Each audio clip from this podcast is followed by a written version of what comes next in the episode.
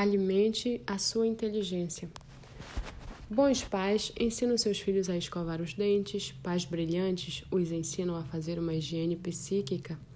Inúmeros pais imploram diariamente para que seus filhos façam a higiene bucal. Mas e a higiene emocional?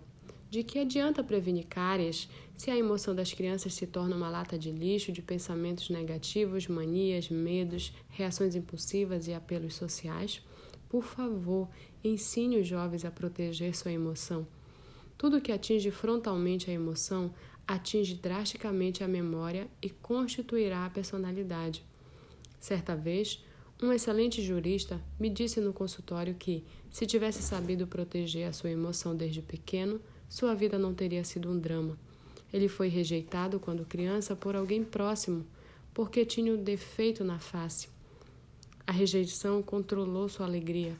O defeito não era grande, mas o fenômeno RAM registrou e realimentou. Não teve infância, escondia-se das pessoas, vivia só no meio da multidão. Ajude seus filhos a não serem escravos dos seus problemas. Alimente o anfiteatro dos pensamentos e o território da emoção deles com coragem e ousadia. Não se conforme se eles forem tímidos e inseguros. O eu, que representa a vontade consciente ou a liberdade de decidir, tem de ser treinado para tornar-se líder e não fantoche. Ser líder não quer dizer ter capacidade para resolver tudo e assumir todos os problemas à nossa volta. Os problemas sempre existirão. Se forem solucionáveis, temos de resolvê-los. Se não temos condições de resolvê-los, precisamos aceitar nossas limitações, mas jamais devemos gravitar na órbita deles. Se você tivesse a capacidade de entrar no palco da mente dos jovens, constataria que muitos são atormentados por pensamentos ansiosos. Alguns se angustiam com as provas escolares, outros com cada curva do corpo que detestam, outros ainda acham que ninguém gosta deles. Muitos jovens têm uma péssima autoestima.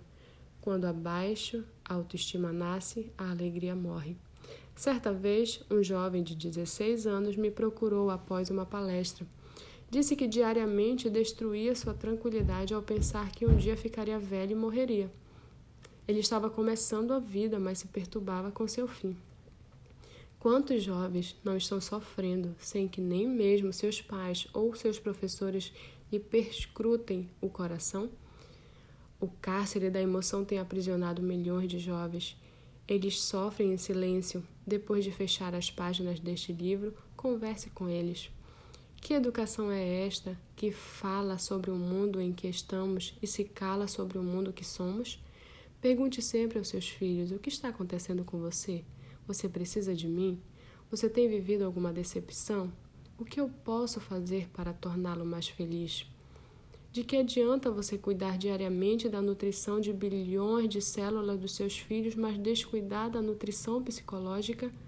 De que adianta terem um corpo saudável se são infelizes, instáveis, sem proteção emocional, fogem dos seus problemas, têm medo das críticas, não sabem receber um não? Nenhum pai no mundo daria alimento estragado aos filhos, mas fazemos isso com a nutrição psicológica. Não percebemos que tudo que eles arquivam controlará suas personalidades. Alimente a personalidade de seus filhos com sabedoria e tranquilidade.